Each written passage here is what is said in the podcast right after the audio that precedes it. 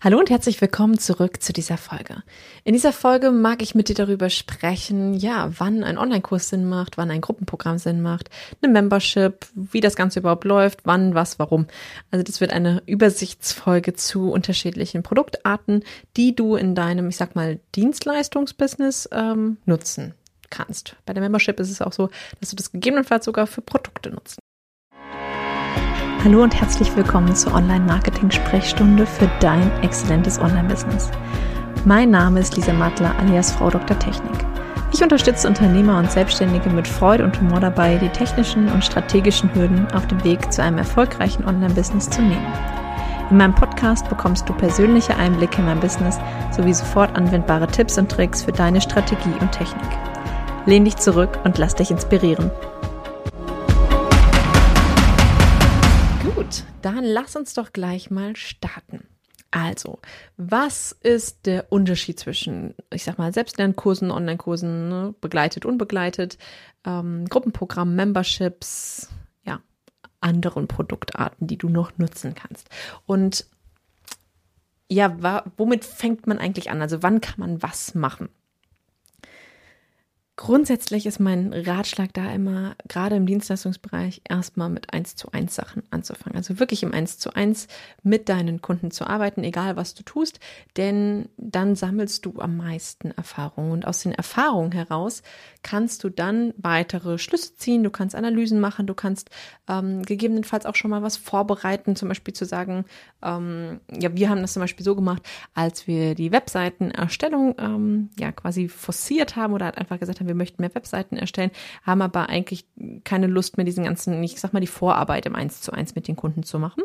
Was dazu geführt hat, dass wir zum Beispiel das Webseitenkonzept entwickelt haben, was mittlerweile unser, ich sag mal, Einstieg in den Funnel der Agentur ist und auch auf Platz eins bis zwei. das kommt immer ein bisschen darauf an, bei Google steht, wenn man nach dem Thema Webseitenkonzept sucht. Das heißt, das ist etwas, was wir rausgearbeitet haben aus unseren 1 zu 1 Erfahrungen, die wir gemacht haben, ähm, ja, was man sozusagen vorwegschieben kann, was immer gleich ist, was die Leute oder was deine Kunden einfach nur ausfüllen müssen und ähm, wo du dann aber schon, ja, ich sag mal, tiefer ins 1 zu 1 einsteigen musst und nicht mehr bei Null startest, sondern vielleicht auf Stufe 1 bis 2.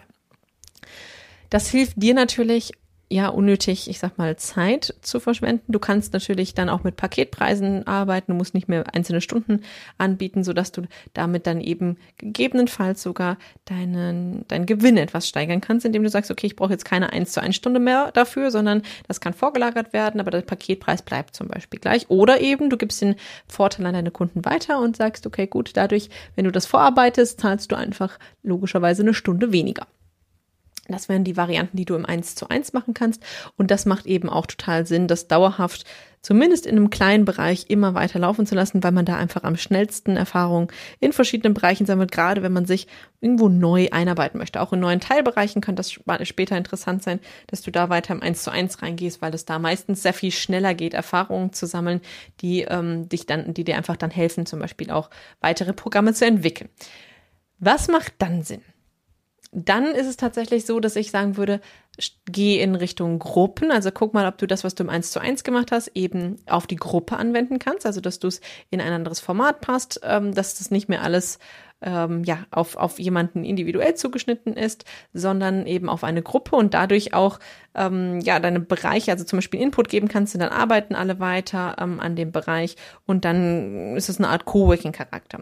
Das ist dann ein bisschen anders als im 1 zu 1, trotzdem aber noch sehr eng, sodass du da immer noch sehr viel lernen kannst.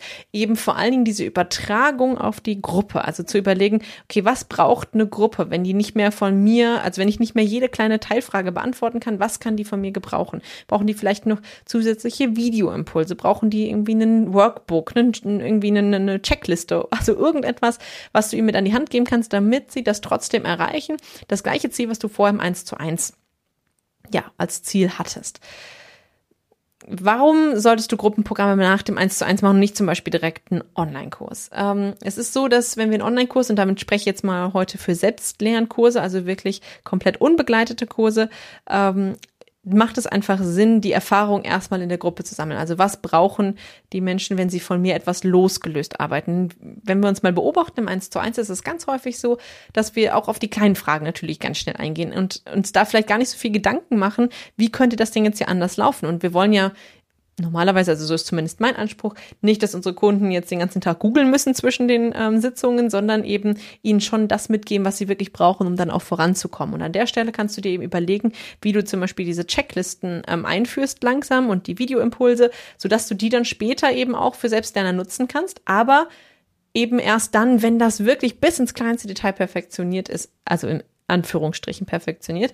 Ihr wisst, wie ich zur Perfektion stehe, aber einfach, wenn du diesen ganzen Prozess durchgegangen bist und eben genau weißt, wo sind Stolpersteine, wo kommen Motivationslöcher, wo kommen ähm, Fragen wieder auf, wo kann ich irgendwie schon was vorwegnehmen, damit erst gar nicht irgendwie man da ins Stolpert oder ins Straucheln gerät. Also da für dich wirklich mal zu überlegen, okay, gut, ähm, das lerne ich jetzt erstmal in der Gruppe und dann werde ich ja Feedback bekommen von vielen, die zum Beispiel sich den Videoimpuls angeguckt haben und dann in der nächsten Woche die Frage stellen können, äh, sag mal du an der Stelle, das habe ich aber gar nicht verstanden, ähm, wie meinst du das? Und dann kannst du dir das wieder notieren, so okay, hier muss ich irgendwie deutlicher werden, hier brauche ich vielleicht mehr Anschreibungsmaterialien, hier brauche ich eine Präsentation, hier muss ich vielleicht noch ein Workbook haben, damit sie da tiefer reingehen können und so weiter und so fort. Das kommt natürlich auf dein individuelles Programm dann auch an. Genau, nach dem Gruppenprogramm ist es dann aber so, dass du eigentlich gut einen Selbstlernkurs gestalten kannst. Also einen Online-Kurs, der wirklich ähm, alleine absolviert wird. Meistens ist es da sinnvoll, dass du zum Beispiel eine Art Upsell bietest, wo man dann einfach auch mit dir ins Gespräch kommen kann, wie ein Q&A einmal monatlich oder sowas, dass dann noch Fragen gestellt werden können. Und so kannst du dann immer weiter den Selbstlernkurs perfektionieren, bis er dann irgendwann wirklich ein reiner Selbstlernkurs ist.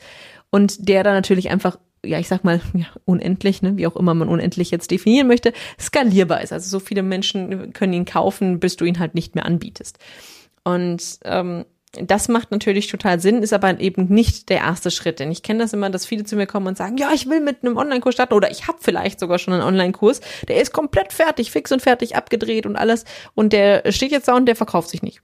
So, und dann hast du überhaupt nicht mit der Zielgruppe gearbeitet. Du bist irgendwie an der Zielgruppe vorbei gegangen und hast sie an der Zielgruppe vorbei entwickelt. Und das passiert dir eben nicht, wenn du mit diesem Bereich arbeitest, okay, vom eins zu eins in die Gruppe, von der Gruppe in den Selbstlernkurs.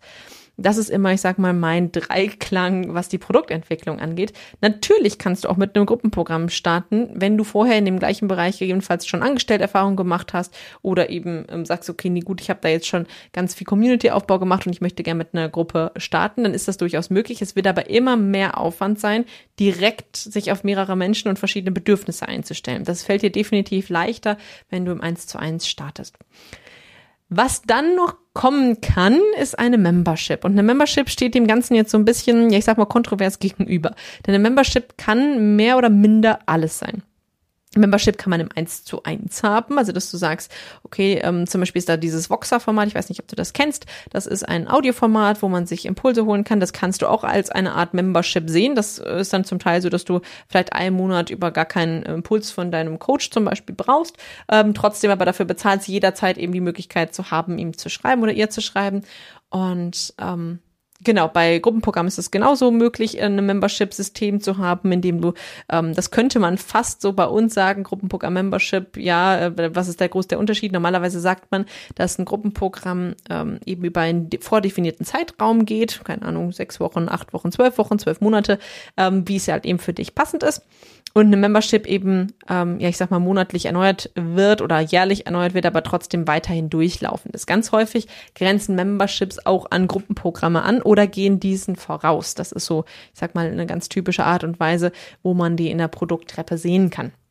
Memberships sind da dementsprechend ein bisschen ähm, anders geartet als ein Gruppenprogramm. Sie sind halt nicht mit einem festen Rahmen, sondern eher, mh, mm, ich sag mal so, als Begleitung ganz häufig auch zu verstehen.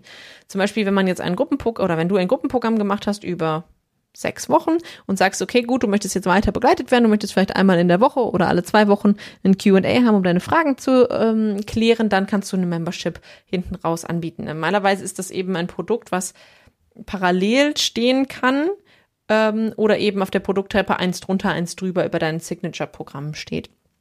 Das wäre so eine ganz klassische Art und Weise. Memberships können alles sein, von ganz low level, 5, 6 Euro im Monat, bis hin zu natürlich auch 300, 400 ähm, Euro im Monat. Also das ist durchaus möglich.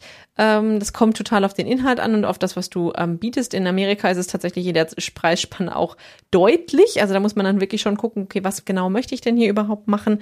Ähm, wo stehe ich jetzt gerade? Ähm, wie viel möchte ich da rein investieren? Wie möchte ich mich aber auch natürlich daran binden? Ein Membership ist auch eine etwas stärkere Bindung logischerweise als ein Sechs-Wochen-Kurs, der nach sechs Wochen vorbei ist. Ein Membership ist schon so, dass du es halt dauerhaft bespielst. Im Idealfall eben auch schon Teammitglieder hast, die dich dort unterstützen. Genau.